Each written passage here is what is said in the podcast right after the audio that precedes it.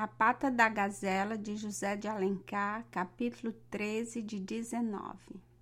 A casa nobre de Azevedo resplandecia. A melhor sociedade da corte concorrera ao suntuoso baile. Toda a aristocracia, a beleza, o talento, a riqueza, a posição e até a decrépita fidalguia estavam dignamente representadas nas ricas e vastas salas adereçadas com luxo e elegância, duas coisas que nem sempre se encontram reunidas. Eram nove horas, ainda o, o baile não começara e notava-se na reunião a gravidade solene, o grande ar de cerimônia que serve do prólogo às festas esplêndidas.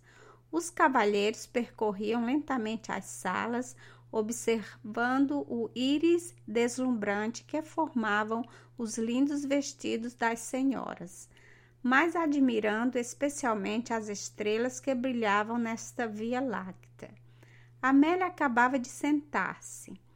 Horácio foi logo saudá-la e cumprimentou-a pelo bom gosto e delicadeza de seu traje. Realmente não se podia imaginar um adorno mais gracioso. O vestido era de escumilha rubrescente, formando regaços onde brilhavam alforrares de cristal nos belos cabelos castanhos, trazia uma grinalda de pequenos botões de rosa borifados de gotas de orvalho.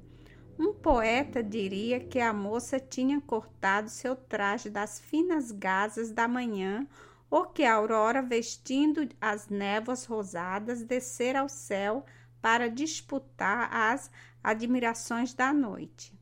Dançaremos a primeira, disse Horácio. A moça corou. Sim. Laura passava. Amélia chamou-a, mostrando-lhe um lugar ao seu lado. Horácio afastou-se para deixar as duas amigas em liberdade mas principalmente para poupar a Laura a contrariedade de sua presença. Desde a noite no teatro, o leão compreendera que a moça lhe voltava antipatia.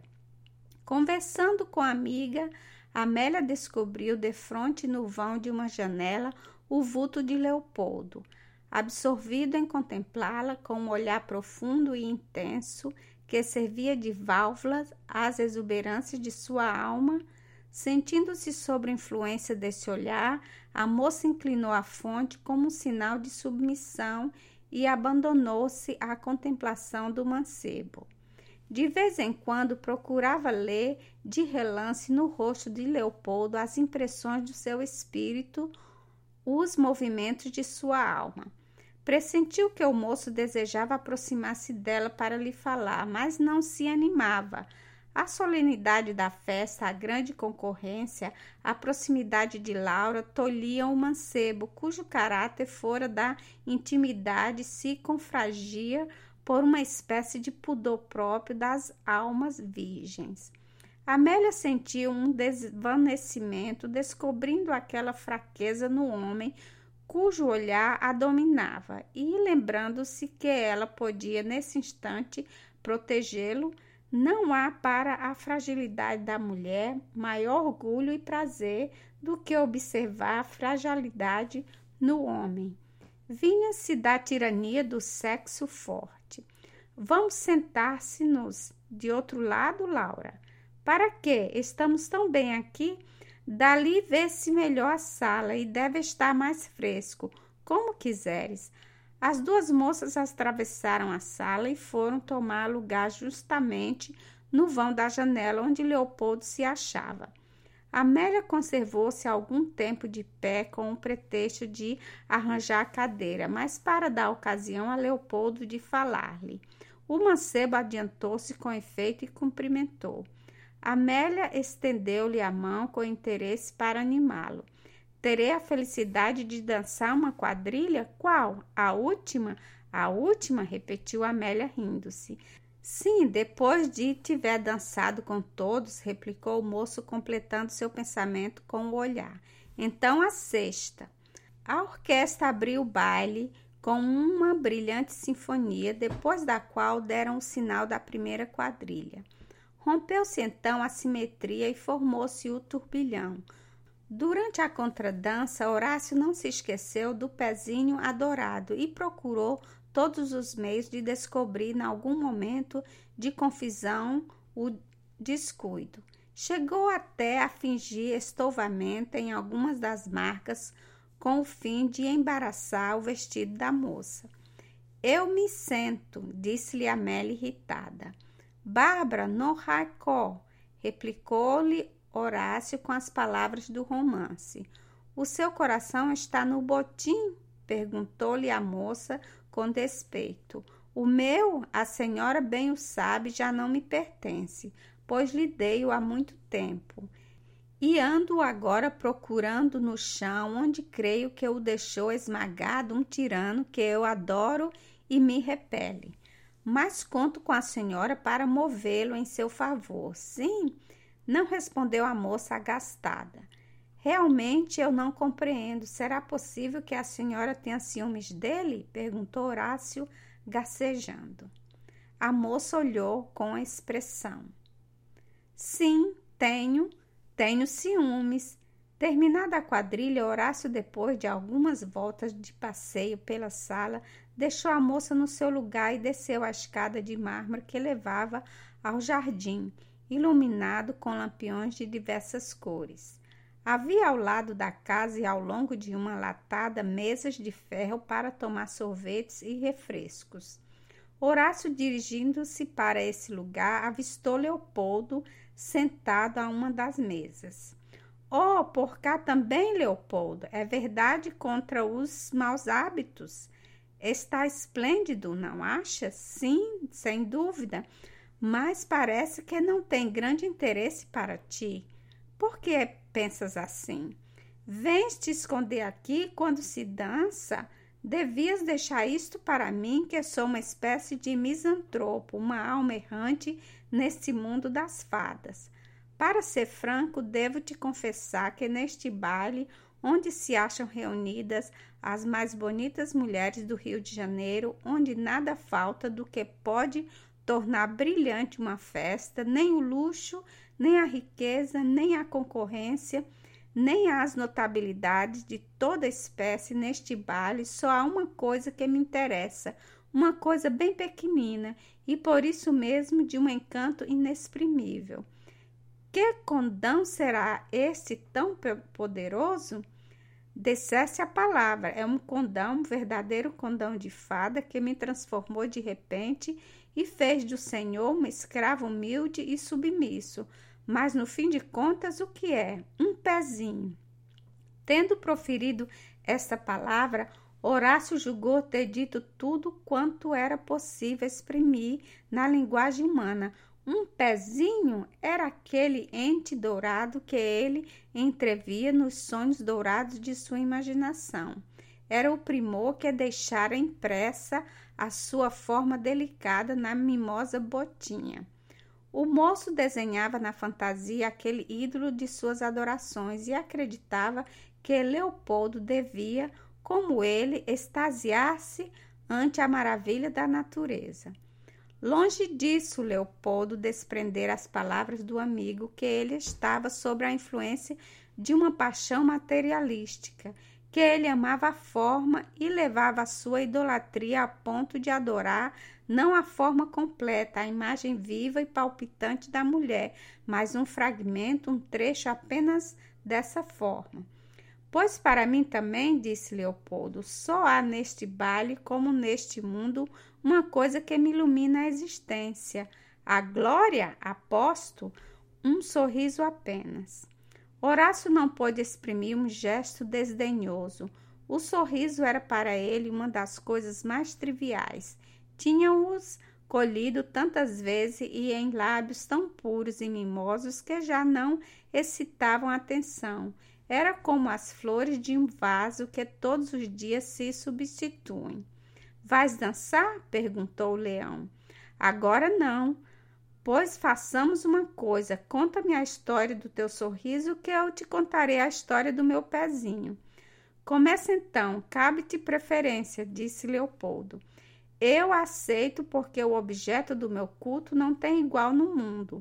Horácio acendeu o charuto. Ele não tinha o menor interesse em saber a história de Leopoldo. O que desejava era um pretexto para falar do objeto de sua adoração e vazar o que tinha na alma. Há cerca de dois meses, passado pela Rua da Quitanda, achei por acaso sobre a calçada um objeto que tinha caído de um carro. Era uma botinha, mas que botinha? Um mimo, um primor, uma coisa divina. Não podes fazer ideia, não, Leopoldo. Sabes que tenho amado mulheres lindas de todos os tipos, alvas ou morenas, formosuras de todas as raças, desde a loura escocesa até a brasileira de tranças negras. Adorei-as uma depois de outras, e às vezes, ao mesmo tempo, essas diferenças e radiações de beleza. Pois confesso-te que nunca o sorriso ou beijo da sua mais sedutora, dentre elas me fez palpitar o coração como aquela botinha.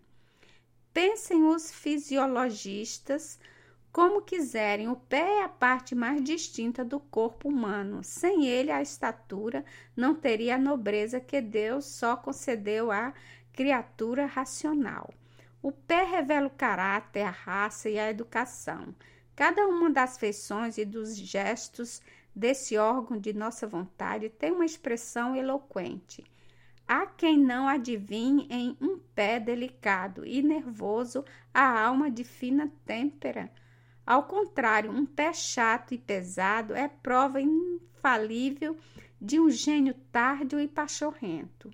Virgílio, o poeta mais elegante que tem existido, compreendeu que Vênus ocultasse nos olhos do filho, na selva líbica, a beleza imortal de seus olhos, de seu sorriso, de suas formas sedutoras, mas não aquilo que era a sua essência divina, sua graça olímpica. Foi apelo andar que ela revelou-se deusa. Nunca sentisse o doce contato do pé da mulher amada? É uma sensação deliciosa que penetra nos seios da alma. Podes apertar-lhe a mão, cingi-la ao seio, beijá-la, nada vale aquele toque sutil que abala até a última fibra. Faz, pois, ideia do que eu sentia? e a botinha não era senão a estátua ou a efígie do pé encantador que havia calçado. Ali estavam impressos seus graciosos contornos, sua forma suave. Apaixonei-me por este pezinho que eu nunca vira, que não conhecia. Sagrei-lhe minha alma como ao ignoto deu de minhas adorações. Horácio exagerou então os esforços por ele empregados para descobrir o misterioso ídolo de suas adorações e referiu os fatos que já conhecemos. Teve, porém, a descrição rara em um leão de não revelar os nomes, receava ainda que lhe arrebentassem a conquista. Finalmente concluiu ele: o acaso me fez descobrir a dona do pezinho que em vão buscava. As de crer, Leopoldo, conheci essa moça que é realmente encantadora. Diversas vezes achei-me com ela em sociedade e nunca sentira à sua vista a menor emoção. Mas quando soube que a ela pertencia o tesouro, adorei-a para ver o pezinho que sonhei. Estou disposto a fazer o maior das loucuras, casar-me. É essa a tua história? Dize antes meu poema. Sinto não ser poeta para descrevê-lo. Pois, se me permites franqueza, dir-te-ei que realmente o desenlace que lhes pretendes dar será uma loucura. O casamento, quando não une duas almas irmãs criadas uma para outra, é uma espécie de galheta que pretende dos galês o suplício de duas existências condenadas a se arrastarem mutuamente. Tu não amas essa moça, Horácio? Não a amo? Não. Quando lhe vou fazer o sacrifício que nenhuma outra mulher obteve de mim? Não passa de um capricho. Essa moça é para ti um pé e mais nada. A mulher que amamos tem sempre um encanto, uma graça especial, Às vezes são os cabelos, outras os olhos. Tu amas o sorriso, eu o pé. Leopoldo levantou os ombros. Sem dúvida, a alma da mulher, como a do homem, se revela em cada pessoa por uma feição mais distinta, uma expressão mais eloquente. Mas não é isso que sucede contigo. Tu sentes a idolatria da beleza material. Procuraste sempre na mulher a forma, o amor plástico, a força de admirar os mais lindos rostos e os tales mais sedutores. Ficaste com o sentido embotado. Precisavas de algum sainete que estimulasse teu gosto. Viste ou imaginaste um pezinho mimoso e gentil. Tornou-se logo para ti o tipo, o ideal da beleza material que te habituaste a adorar. Horácio soltou uma risada. Olha, Leopoldo, cá para mim o platonismo em amor seria um absurdo incompreensível se não fosse uma refinada hipocrisia. Esses mesmos que adoram a mulher como um anjo, de que se nutrem senão da contemplação de beleza material, que tratas com tamanho desprezo, é possível que uma mulher feia seja amada por aberração do gosto, mas fazer disto uma regra geral? Ninguém pretende semelhante coisa. A beleza é um encanto, uma graça, um invólucro da mulher, mas não deve ser exclusivamente a mulher como pétala é a flor e a centelha é a luz. Sofisma, tira a beleza à mulher amada e verás que fica o mesmo que fica da flor que murcha e da chama que se apaga, pó ou cinza. Queres que te prove o contrário? Ouve minha história. Ah, é verdade? História do teu sorriso? Sim.